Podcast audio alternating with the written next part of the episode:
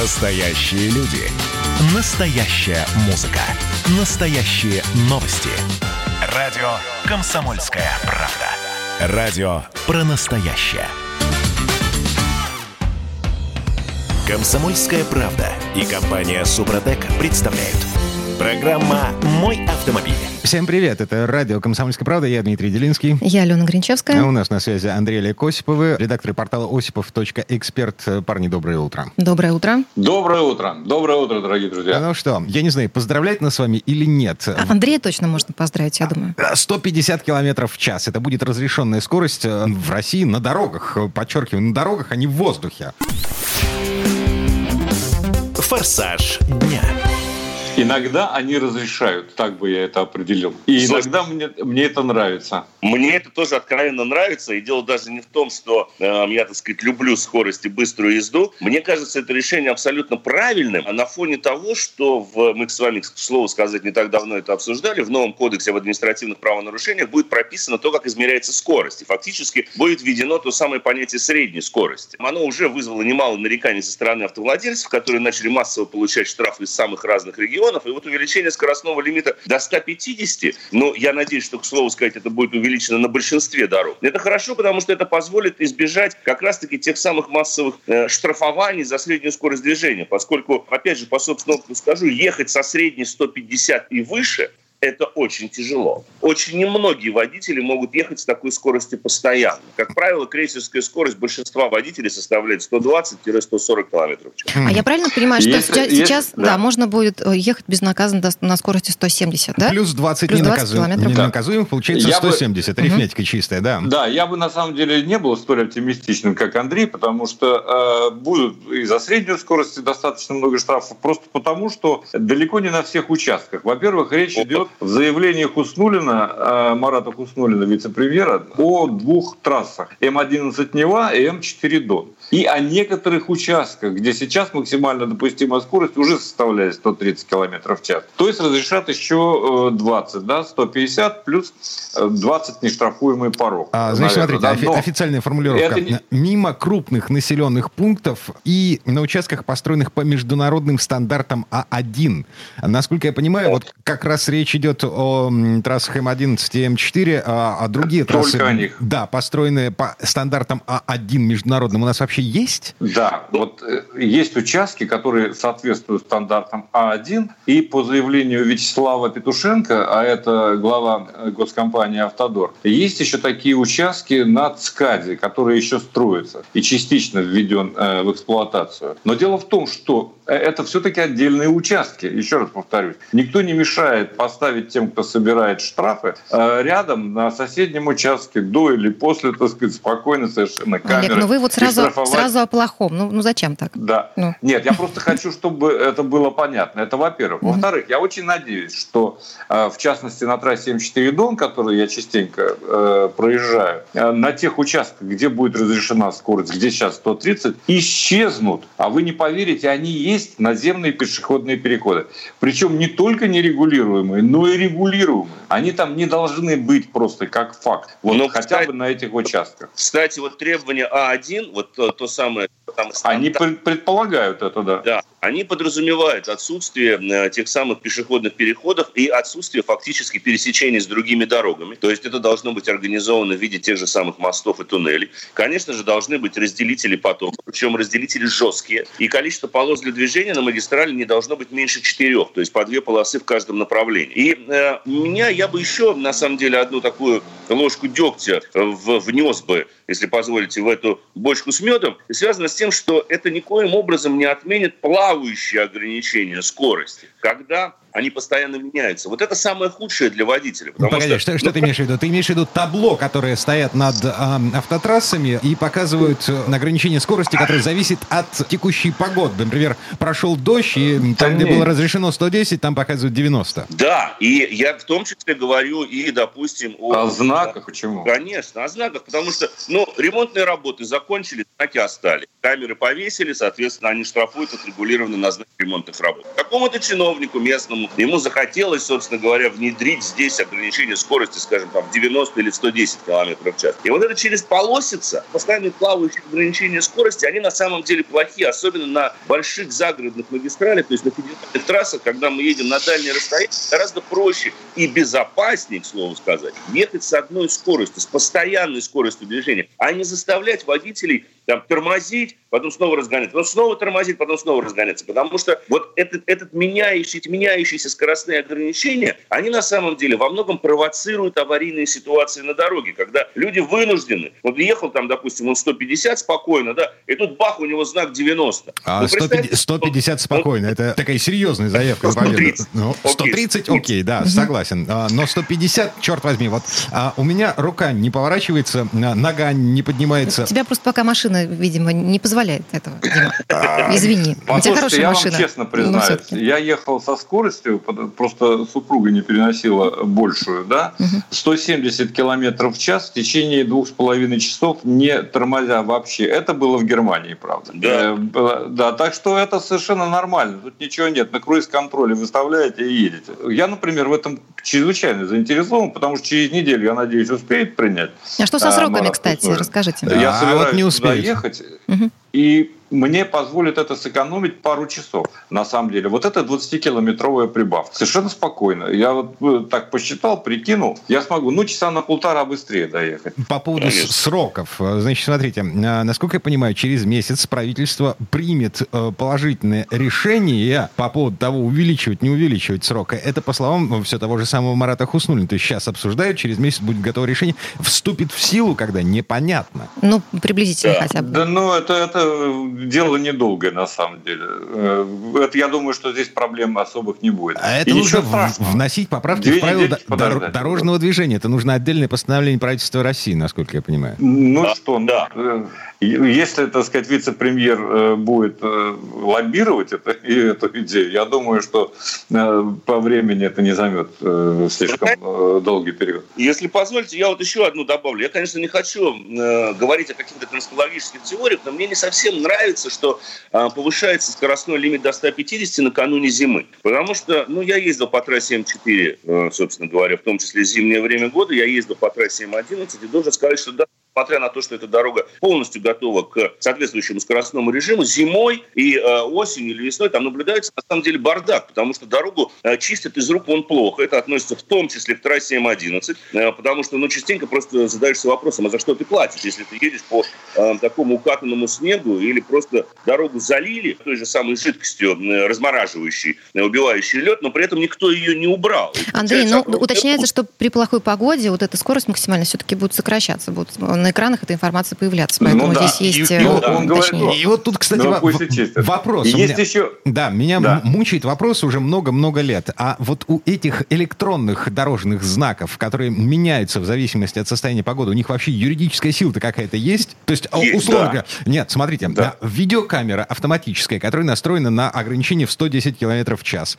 она э, что, моментально перенастраивается на ограничение в 90, если в... Нет. А и должно быть так. В теории... Но на самом деле этого нет э, в большинстве вот, случаев. Да, на самом деле у нас, к сожалению, вот это действительно большая проблема, вы верно, Дим, заметили. В реальности за настройку камер и за соответствующее э, штрафование отвечает одна компания, а дорогу эксплуатирует Росавтодор. И зачастую, действительно, камера не перенастраивается под соответствующий скоростной режим. Это так хорошо. и слава богу, хочу я в качестве реплики сказать. Mm, но тут есть одна и проблема. Слава богу, что не перенастраивается. Um... В этом я не вижу ничего, так сказать, скверного, наоборот. А, об этом вы будете говорить, когда влетите на гололед на трассе М11, вот. там, где разрешено 150, а вы не заметили, что на а, табло электронном на ограничении 90 Во-первых, надо, надо замечать. Во-вторых, любой опытный водитель никогда не влетит на скорость, если он чувствует, какая дорога. А чувствуешь ты всегда я... спинным мозгом. Да, я согласен, что мы чувствуем спинным головным мозгом, но я все-таки, вот то, что я говорил о конспирологической теории, как бы в итоге боком нам это и не вышло. Как бы потом по статистике нам не показали. Но вот смотрите, мы подняли скоростной лимит до 150, а там количество дорожно-транспортных происшествий выросло на 30%. Значит, надо опять вернуться к скоростному лимиту 110. Наши люди мы не умеют ездить с такой высокой скоростью. У нас вот огромное количество людей, которые на, а, просто физически не умеют ездить быстрее 130-120 километров в час. Ну, просто не умею. Я, например, не умею. Научишься. Ну, Так и не надо ехать тогда. Езжайте с той скоростью, как только в правом ряду. У нас водители готовят из рук вон плохо. Из наших автошкол выходит не водитель, а полуфабрикаты. Они не готовы ездить со скоростью не то что 130. Для них 80-100 скорость уже ужасная, потому что они никогда на ней не тренируются. Если мы возьмем Германию с ее безлимитными автобанами, то там есть жесткое правило. 6 часов в рамках подготовки каждого водителя они проводят на автобане. Причем они проводят на автобане со скоростью движения той, которая там рекомендована, а это 140 километров в час на секундочку. И когда мы, они сдают экзамен на права, там нельзя при выезде на автобан встать э, сзади фуры и ехать со скоростью 90, думает о том, что вот мы ничего не нарушим, вот все нормально, мы получим право. Нет, в таком случае вам не выдадут водительское удостоверение, пока вы не разгонитесь до 140, пока вы не произведете несколько обгонов на автобане. Да, я за повышение э, скоростного лимита, но я считаю, что надо соответствующим образом подтягивать и подготовку водителей, чтобы люди были готовы к этой скорости. Все-таки расчет должен быть, помимо вот этих вот э, решений правительственных, еще и на здравый смысл людей. И мне кажется, это совершенно оправданный риск. Голос разума. А, Олег Осипов, э, Андрей Осипов. Наверное, прервемся на этом. А, Парни, спасибо, хорошего дня. Спасибо. Спасибо. Всего доброго. А, Спасибо. Мы вернемся в эту студию через пару минут. В следующей четверти к нам присоединится автомеханик, ведущий программы «Утилизатор» на телеканале Чей Юрий Сидоренко. Будем говорить о том, какие ошибки мы с вами допускаем при переключении передач. Я имею в виду механическую коробку. Программа «Мой автомобиль». Как бы тебе повезло Моей невесте И ты не привидение Фантастика Фантастика Мерещится То ли большая, то ли малая Медведица «Комсомольская правда». Радио поколения «Мумий тролля». «Комсомольская правда» и компания «Супротек» представляют. Программа «Мой автомобиль». А это мы вернулись в студию радио «Комсомольская правда». Я Дмитрий Делинский. Я Алена Гринчевская. Юрий Сидоренко, автомеханик, ведущий программы «Утилизатор» на телеканале Че вместе с нами. Юр, доброе утро. Доброе утро. Доброе утро. Сегодня у меня опять прекрасное настроение, что вообще прям ну, лето. Лето. При любой погоде все равно лето. Это приятно. Мгм. В этой четверти часа давайте обсудим ошибки, которые мы с вами, возможно, допускаем при езде на машине с механической коробкой передач. «Автомастер». Ну, казалось бы, э, какие ошибки здесь можно допустить? Ну, вот я периодически трогаюсь со второй. Это критичная ошибка? Нет, на твоей машине нет. Я напомню, Если ты не совершаешь очень, очень сильных перегазовок. Но у меня Ford Focus э, второй э, 1.8. Это совершенно нормально, если не перегружается двигатель, и ты правильно отжимаешь сцепление, и нету пробуксовки. Для коробки это, вот в данном случае, вот трогание с неправильной передачи для коробки механической э, ущерба не наносит. Это наносит с механизму сцепления. То есть ведомому диску и э, ведущему. То есть они между собой не очень хороший контакт сразу же, начинаешь чуть газку поддавать, они пробуксовывают и начинает гореть сцепление. Вот какая может быть история. Для коробки, потому что сильно дернуться и рвануть с места со второй скорости, если, конечно, при этом не разгоняться, как там в фильмах показывают, каким-то образом люди там держат на тормозе, разгоняются, что резина горит, а потом дергаются, рвут и так далее, но это на механике я не знаю, как сделать, ну, наверное, как-то можно, вот, то тогда это никакого ущерба для коробки не принесет. Мгм. Третья Да. передача это уже too much. А, да и можно и с четвертой трогаться, Дим. Я, например, на УАЗе и с четвертой иногда трогаюсь. Ну, как бы не туда воткнул, э, бывает. Ну, то есть это Там случайность такая, она- да, получается? Да, это случается, но я тут же чувствую, что она либо поедет, то есть у вас вообще без разницы, в принципе, какая передача воткнута, он просто более медленнее разгоняется. То есть это русский язык, вещь, веселая вещь, более медленнее. Вот. Так что можно трогаться, но зачем? Ладно, бог с ним. Есть э, э, не случайные ошибки, есть э, вещи, которые мы с вами, ну, так непроизвольно совершаем, вещи, которые вошли в наши водительские привычки по разным причинам. Например, есть люди, которые едут с прижатой педалью сцепления. То есть нога чуть-чуть все-таки прижимает педаль. Да, кстати, очень многие так ездят. Я тоже, я себя от этого отучал, честно могу сказать, потому что в «Жигулях» у меня ногу поставить было некуда, вот особо, а просто э, ее нужно было держать над педалью. Это было очень тяжело. Либо вообще убирать вниз, то есть вообще ставить, ну, грубо говоря, на пол там. Но я этого не очень любил делать, пришлось себя от этого отучать. И отучил я очень быстро, когда у меня через 12 тысяч я поменял сцепление. На это у меня ушло практически половина стипендии. И вот это я научился сразу когда мне объяснили, из-за чего это происходит. То есть я сразу научился, я ногу начал оттуда убирать. А что происходит? То есть как вот правильно, нога стоит на педали сцепления, и постепенно, пока ты едешь, ты на нее слегка выжима, нажимаешь. То есть вот, ну вот слегка, то есть не надо сильно. Ну, даже не думая об этом, чуть-чуть нажимаешь. И получается, что сцепление начинает, вот оно чуть-чуть расходится и начинает потихонечку пригорать. Сначала это не чувствуется. Потом, через какое-то время, там, через тысяч пять, ты уже начинаешь чувствовать, что сцепление начинает себя вести немножко по-другому. Так, следующие ошибки. Следующий, конечно, то, что я про что говорил, это резкий старт и пробуксовка. Не то, что бывает, вот как в натяг люди едут аккуратненько, переключая скорости на, э, на определенных режимах работы двигателя. А вот именно он перекрутил, пе- переключился с хрустом таким, вогнал туда передачу, вжал газ, у него машина дернулась. Вот такие вещи нельзя делать, потому что здесь стирается и сцепление, и разрушаются шестерни внутри коробки передач. Ну и плюс, конечно, если вообще бывает, знаете, вот когда ну, ну, новичок-водитель начинает трогаться, пробуксов какая происходит? Машина стоит еще на месте, и вот он потихонечку отпускает педаль сцепления, ждет, когда она поедет, а там машина уже у ревет конкретно. И когда диски соприкасаются, в машине появляется запах горелого сцепления. То есть это, э, ну, часто такое происходит у новеньких водителей, которые либо отучились, но не до конца в автошколе, ну, либо еще не накатали практику. А, а, Ален, у меня вопрос. А у, у тебя машина с автоматом? Я на механике отъездила свое, Юрий и Дима. Да, Да? несколько лет. Да, так что не надо. Но вот сейчас... А, не, а мне да, просто я, я вот сейчас это вот слушаю, когда ты- я вспоминаю, что запах сцепления точно не чувствовала я за эти годы общения с механикой. В общем, ездила аккуратно. Так что... Ну, это хорошо. Да. Это хорошо. Значит, ты научилась правильно Да, водить. ну, знаешь, И- мне интересно, вы, если вот, ну, не дай бог, так получится, что придется снова сесть на механику, говорят, это как с велосипедом. Один раз научился, и потом снова, если сядешь, то вспомнишь. Ну, вот не знаю. Конечно. Я возьму у Димы Да, пару уроков, если что. Хорошо. Да. Чем, чем Э, пахнет горелое сцепление? Сероводородом? А, Ты знаешь, я не могу тебе даже объяснить этот запах. Там сероводород, и как будто, я не знаю, там кошки какие-то написали, там или еще что-то. Там все вместе сразу же. И тухлый, е- там, там запах невозможно. Ты не перепутаешь, просто. Дима. То есть однозначно ни такого запаха просто так в автомобиле не появится. То есть это будет отдельный аромат. Аромат сгоревшего сцепления. Его, конечно, можно продавать, выпустить духи там кому-нибудь продавать одеколоны. Вот. Ну, запах жуткий просто получается. Но есть такая вещь, переключение скорости без сцепления. А, Сталкивались? э, Слушай, вот бывает иногда такое, э, что э, о чем-то задумаешься, да, вот, сцепление выжато не до конца, рука уже на рычаге, э, я слышу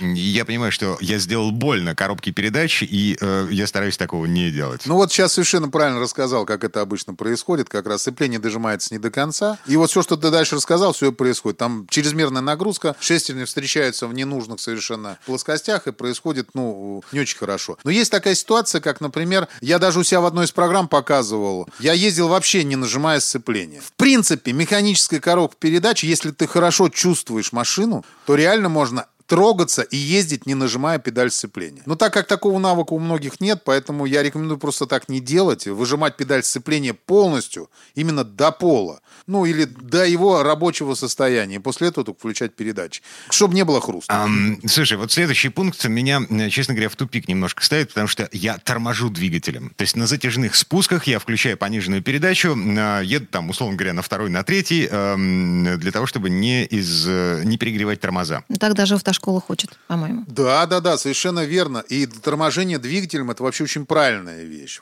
Это совершенно правильно. Но просто нужно уметь это делать, опять же таки. В данном случае э, я хотел здесь сказать вот о чем. Ну, то, что, например, если длительный спуск, Вот идет длительный спуск. И вы оттормаживаетесь с двигателем. Это правильно. Это, это правильно, это нормально. Вот. Но не надо забывать, что сзади вас едут тоже водители, которые... А вы когда оттормаживаетесь с двигателем, вы же на стоп не нажимаете. То есть у вас машина останавливается, а для задних водителей вы так же и ехали, как едете. Но не останавливается, И поверьте- замедляется. Мгм. Да, замедляется. А там сзади водитель, может быть, который просто это не поймет. Ему нужно хотя бы иногда нажимать на тормоз, чтобы у вас стопы срабатывали, чтобы человек, о, а передо мной останавливаются. И здесь еще вот маленький момент. Нельзя с четвертой скорости сразу воткнуть первую. То есть мы как? С четвертой мы включаем третью. За счет третьей мы снижаем скорость еще. С 40 до 20 снижаем, э, включаем вторую. Э, снижаем еще чуть-чуть, то есть за счет второй скорости, и уже включаем первую. А когда люди на 60 думают, сейчас мы тормознем, и с четвертой сразу первую на машине. И вот здесь получается сразу не очень хорошая ситуация.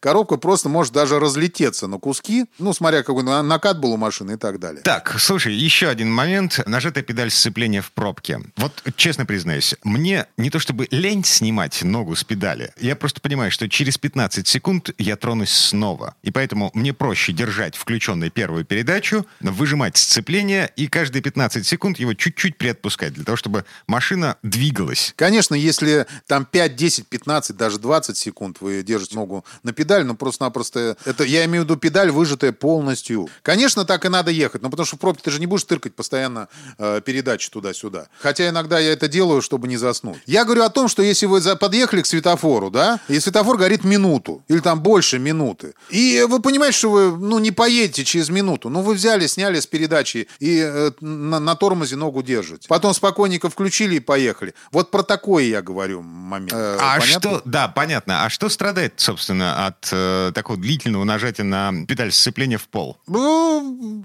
самая маленькая запчасть, замена которой стоит дорого довольно-таки. То есть это выжимной подшипник э, сцепления. Все, но это вы услышите сразу же его неисправность, то есть появится гул сначала непонятный из коробки, потом визги там появляются, трески, а когда он разваливается, там вообще происходит такой шум прикольный, после которого, правда, машина не очень едет, но Ну, шум прикольный. вопрос такой. Юрий, и Да, шум последнее. прикольный. Да, что происходит, если все время держать руку на рычаге переключения передач? Ну, вот Неужели это может как-то повредить? Чему? Нужно мне куда-то девать руки, да?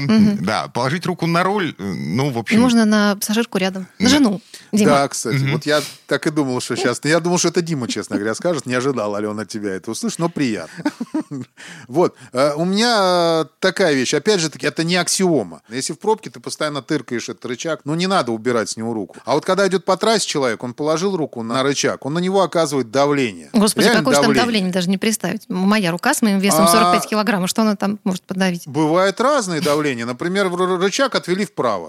Ну, так удобно, он уперся. А так как вся система, мотор, коробка, это все вибрирует мелко, втулки начинают расшатываться. Рука-то тоже весит. Алена, я понимаю, что у тебя 45 вес небольшой, но все-таки если рука весит хотя бы там, ну, 4 килограмма, как мы интересно тебя разобрали по кускам, вот, э, то она окажет конкретное давление на эту ручку перед. Понятно. В общем, лучше не класть ее туда. Все ясно? Юр, спасибо. Юрий Сидоренко, автомеханик, ведущий программу «Утилизатор» на телеканале Че был с нами.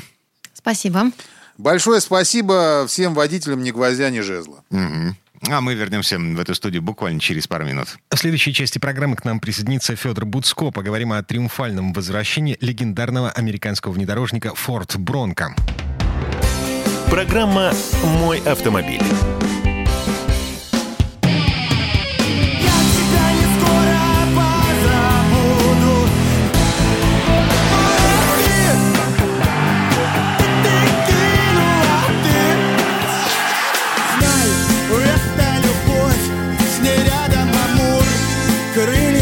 Крыльями машет.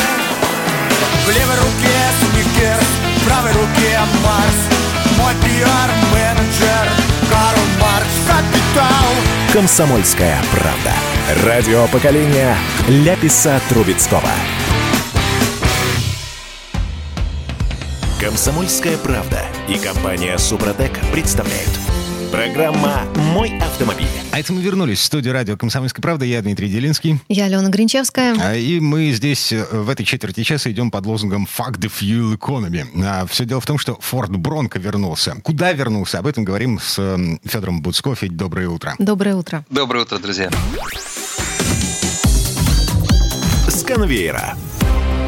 Ну что, 25 лет мы не видели обновлений Ford Bronco. Он вообще был снят с конвейера. Да, совершенно верно. Машина, хотя такая очень заслуженная и в Америке любимая, но тем не менее 25 а, лет назад или около того его прекратили выпускать. А почему, выпускать кстати, прекратили? Он оказался устаревшим. А, он оказался уже вот как-то вне а, потребностей рынка. Хотя, знаете, к этому причитался еще целый ряд скандалов. Вот в 80-х, 90-х годах у компании Ford была череда судебных разбирательств. Им пришлось отвечать по искам от э, людей, которые попали в аварию, или даже их наследников, потому что оказалось, что машина очень легко переворачивается. То есть у нее был мощный двигатель, высокий центр тяжести, узкая колея, и вот, э, ну, можете себе представить, что происходило, особенно где-то на плохих дорогах, когда водители ездили неаккуратно, зачастую, кстати, бывали выпившие, как известно, но тем не менее это не освободило компанию Ford от того, чтобы э, выплачивать им большие компенсации компенсации. Вот Forbes посчитал, что они а, выплатили 2,5 миллиарда долларов. А еще в тех ценах они выплатили тем, кто пострадал а, в авариях с этим автомобилем. Ну, понятно. Ну, эти суммы, они несопоставимы с прибылью, которую компания Ford получала от производства Ford Bronco. Э, я на всякий случай напомню. Это огромный внедорожник, чаще всего пикап. Знаете как? Это не пикап, все-таки это закрытый внедорожник, и он не всегда был огромным. То есть на, на, начинали его выпускать еще в 60-х годах, и вот тогда а, эта машина по размеру была ну, почти как наша современная трехдверная Нива, ну, на 10 сантиметров длине. То есть это был совсем небольшой, компактный, легкий автомобиль. А, в этом сегменте в Америке всегда был а, номер один, это Jeep Wrangler, который наследник вот этого легендарного военного Виллиса. И Ford всегда пытался что-то ему противопоставить, и вот а, там в 66 году они сделали свой первый компактный внедорожник. И он, как я уже говорил, он был действительно очень маленьким. А там вот был и пикап, о котором Э, ты, Дмитрий, вспоминаешь, там был Родстер, это вообще очень забавная такая симпатичная, легкая, маленькая машина, у которой в принципе нет крыши и нет дверей. Вот такая вот игрушечка такая. И, э, в общем, тогда этот автомобиль Форда оказался удачным, он хорошо выступал во всяких ралли, он был недорогой, его с удовольствием покупали, он был популярный и такой хороший автомобиль. Но вообще, Менял получается, поколение. он около 30 лет продержался. Да, 30 лет, 5 поколений, и в полиции служил, и во всяких боевиках боевиках снимался, и в ралли побеждал, и вообще стал такой настоящей американской легендой. И поэтому до сих пор им остается, как выяснилось, потому что а, как Форд долго собирался, что выпустить новый Бронко, об этом речь шла на протяжении чуть ли не всех этих 25 лет, пока его не было. И когда все-таки дело дошло до того, что на Ford.com, на американском сайте э, Форда, а, открылся прием заказов, то сайт моментально рухнул потому что наплыв желающих оказался больше, чем возможности сервера. Слушайте, Федор, вот по-вашему, а кто все эти люди, кто так выжелал э, приобрести Форд Бронко? Ну, не знаю, те, может... кто ностальгирует, не знаю, там, почему Наверное, те, кто ностальгирует. Угу. А машина, э, все-таки она была, хотя живьем ее практически никто не видел, она на фотографиях была, она выглядит классно. То есть э, там дизайнеры, они пошли по такому отработанному рецепту, когда вот снова выпускается машина, ну, типа мини-купер, вот был когда-то английский, этот старый, делали новый. Сделали с оглядкой на старый, то есть вот форму фар, радиаторные решетки, пропорции, соотношение там, стекла и металла. Стараются сделать так, чтобы у людей это вызывало такие ностальгические воспоминания. Это тоже сделали под старый. Там очень много забавных решений. Там, например, на крыльях передних есть такие гребешки специальные, вот как было раньше. На них еще закреплены небольшие детали, по которым такие дополнительные гребешочки, а, по которым можно а, ориентироваться на бездорожье. Например, хорошо видно, где у тебя заканчивается автомобиль. А то есть или это, на... это не просто какой-то декор или украшение? Это декор, но Полезно. осмысленный, угу. потому что, во-первых, помогает чувствовать габариты, потом в них есть специальные отверстия, на которые можно а, такие веткорезы или а, такие проволоки натягивать. То есть, если едете по лесной чаще, чтобы вот ветки вам не в стекло бились, а вот этой проволокой отодвигались в стороны. И много вот этого таких вот интересных решений. Поэтому народ ломанулся, тем более, что это вам не Тесла. Если ты хочешь заказать Теслу, которая неизвестно, когда там через год, через два тебе поступит, ты будь любезен, там полторы тысячи, 2000 долларов, внеси, отдай Илону Маску и его компании и жди. А здесь нужно было отдать всего 100 долларов. Слушайте, ну даже на русские деньги 7 тысяч не такая сумма. Было выставлено изначально 3,5 тысячи экземпляров. Это вот такая первая лимитированная серия First Edition, вот, которая полностью упакована всем. И, конечно, такие машины потенциально имеют э, некоторую коллекционную стоимость. То есть возможно, что она со временем, вот вы на ней покатаетесь по выходным дням, она у вас будет стоять в гараже, а через 20 лет вот продадите или там лучше через 240, наверное.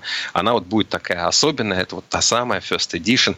Но, А во э, что обойдется, кстати, захочется- эта серия, Федор? она обойдется ровно в два раза дороже, чем машина из, э, с базовой комплектацией. То есть базовую комплектацию в Америке вообще предлагают э, за 28 500 э, в долларах. Ну, то есть это менее 2 миллионов, около 2 миллионов рублей на наши деньги. Сами понимаете, за большой внедорожник с рамной конструкцией, э, с обязательным полным приводом, с достаточно мощным двигателем.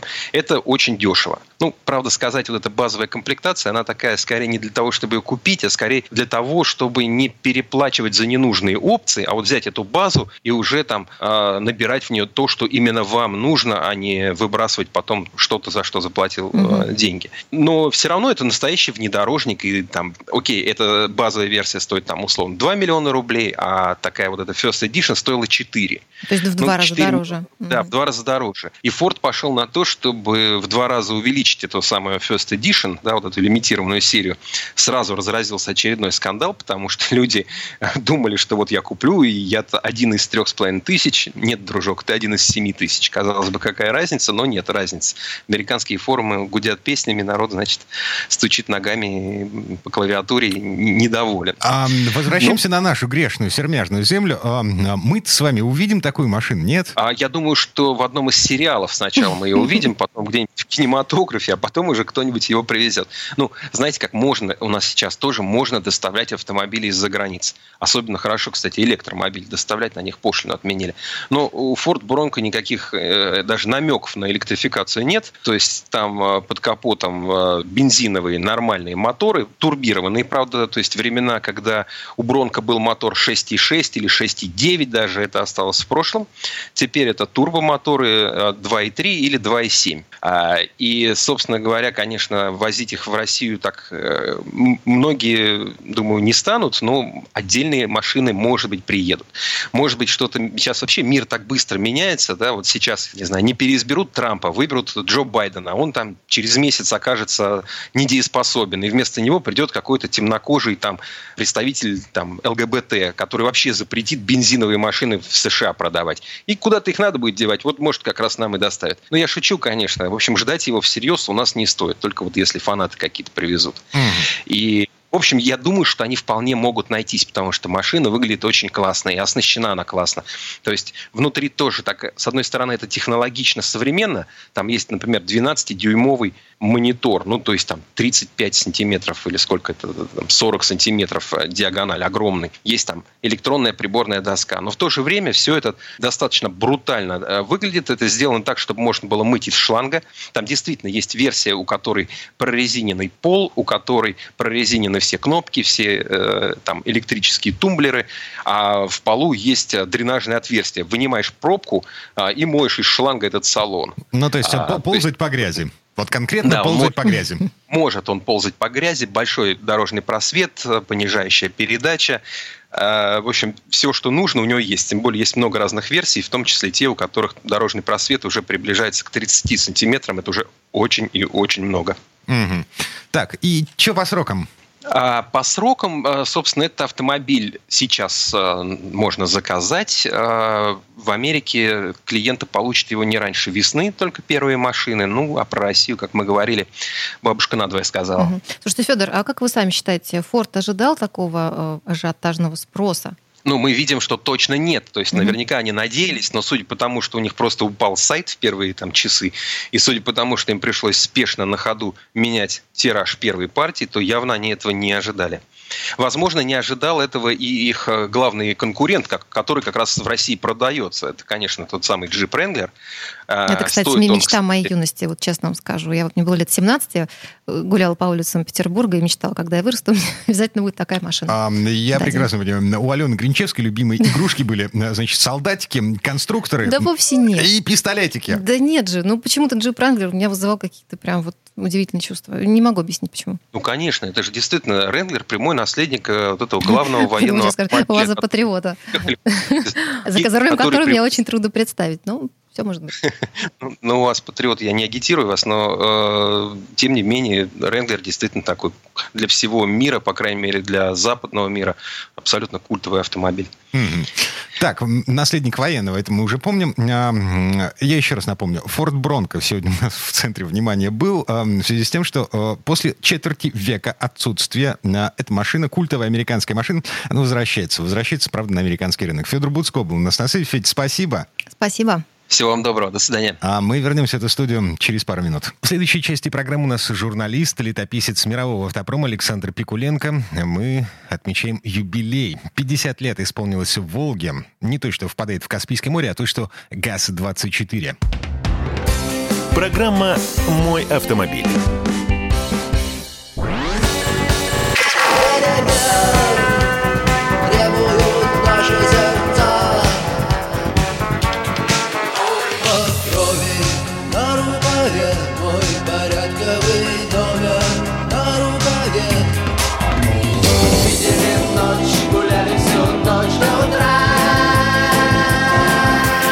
«Комсомольская правда».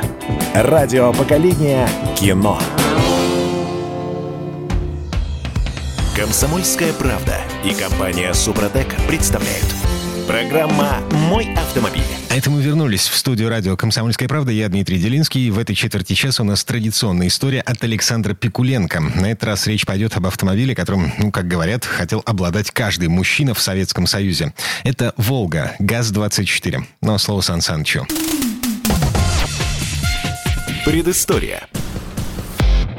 Летом 1970 года на Горьковском автозаводе наступил исторический момент. С конвейера сошла новая «Волга ГАЗ-24». Автомобиль был принят страной очень хорошо. Машина замелькала на столичных улицах. Статус завода заметно поднялся в глазах чиновников из госаппарата. Новая «Волга» выглядела современно и возила комфортно. Надо сказать, что в советской системе ценностей этот автомобиль надолго стал символом высшего, реально достижимого социального статуса. Многие о ней безуспешно мечтали, ведь большинство машин распределяли по организациям. Купить ее в частное пользование могли лишь избранные. Этим правом одаривали космонавтов и в виде особой привилегии разрешали приобрести спортсменам и артистам. Но ведь с самого начала новая «Волга» проектировалась как персональный автомобиль. Директору завода, секретарю райкома партии, академику и замминистра полагалась черная машина с шофером. И вот вся эта номенклатура гордо восседала в сияющих хромом и черным лаком новеньких автомобилях, идеально вымытых, с завешенными шелковыми шторками задними стеклами. Интересно, что в отличие от буржуазных боссов, коммунистическое начальство гордо восседало на переднем сиденье. Для обычного советского человека недоступность новой «Волги» ГАЗ-24 была абсолютной. Кроме всего вышесказанного, ее цена в 9300 рублей была просто запредельной. Но были очень небольшие группы советских людей, которые все-таки могли получить ГАЗ-24. Например, выиграть в лотерею ДОСААФ, купив билет за 50 копеек поработать за рубежом и накопить валюту, или быть ушлым сотрудником таксомоторного парка и умудриться приобрести списанную машину с космическими цифрами на спидометре. Ведь кроме черных начальственных машин с конвейер сходили фисташковые ГАЗ-2401 таксомоторной версии. Они отличались дефорсированным двигателем, моющейся обивкой салона и таксометром с зеленым огоньком. Были еще две модификации для работы в такси. Газобаллонный ГАЗ-2407 и семиместный универсал 2404. На базе универсала выпускали специальные машины скорой помощи. В ее кузове за спиной водителя стояла перегородка, а в заднем отсеке умещались носилки и сиденья врача.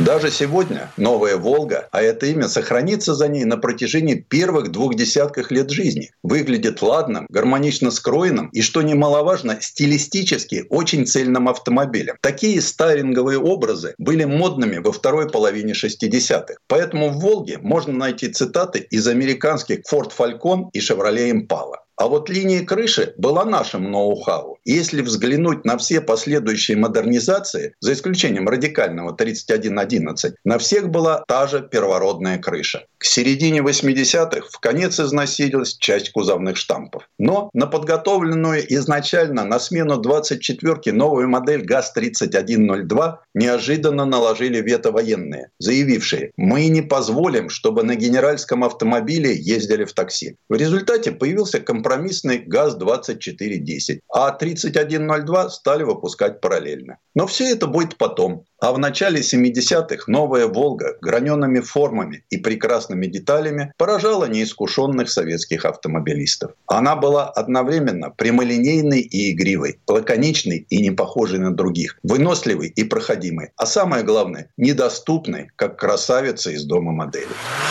В 1992 году вместе с исчезнувшей страной почти бесславно закончился век замечательной 24-й машины. Ей на смену, попытавшись перелицевать классическую основу, пришел ГАЗ-31029, получивший кличку «Осло-бык», и чуть более пристойные 3110 и 31105. За долгую жизнь у ГАЗ-24 был целый ряд модификаций, но не все они стали серийными. Так, в 1974 году для охотничьего заказника Завидова, где любил пострелять зверье генеральный секретарь Брежнев, сделали пять полноприводных ГАЗ-2495, скрестив «Волгу» с УАЗ-469.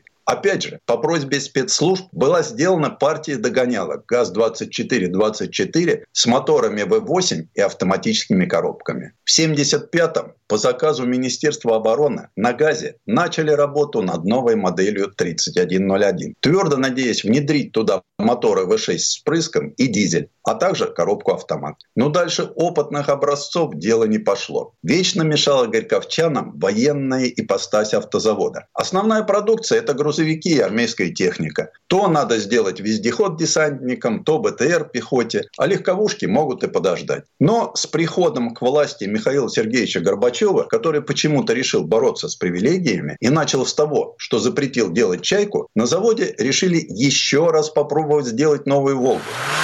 В конце 1987 года было построено 4 опытных образца ГАЗ-3105. Машина получилась авангардная, чего стоили вклеенные верхние части боковых окон. Они не опускались, а функцию форточек доверили нижним секциям, глубоко заходящим на боковую линию. Ходили слухи, что это решение не понравилось жене генсека Раисе Максимовне, потому что через низкие форточки снаружи смотрели на коленки. Документально этого никто не подтвердил. И понятно, что от мудреной конструкции отказались по практическим соображениям. Зато под капотом этого незаурядного автомобиля стоял V8 с электронным впрыском, автоматическая коробка, постоянный полный привод, речный рулевой механизм, подвеска Макферсон и дисковые тормоза с АБС. Интерьер скопировали у Saab 9000. Но до конвейера эта неплохая конструкция так и не добралась. Из ворот сборочного цеха продолжали выкатываться чуть модернизированные ГАЗ-24. С позиции сегодняшнего дня езда на этой «Волге» выглядит несолидно и, я бы сказал, несколько нелепо. Тоненький двухспицевый руль из скользкой пластмассы, никакого гидроусилителя. Крути себе четыре с половиной оборота от упора до упора. Широкие, обитые тканью передние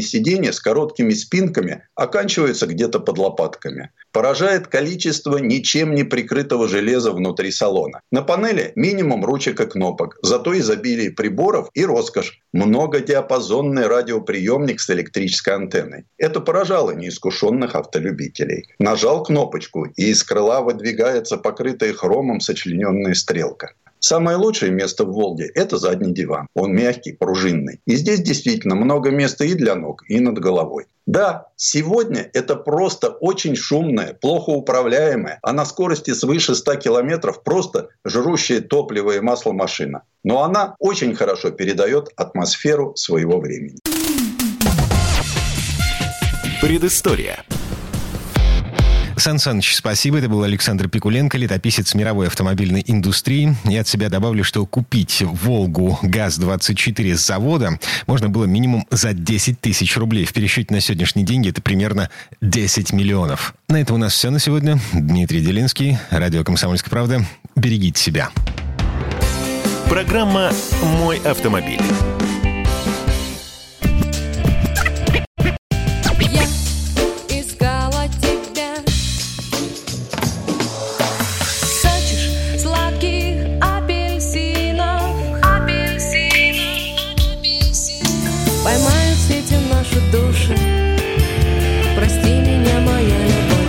«Комсомольская правда». Радио поколения Земфиры.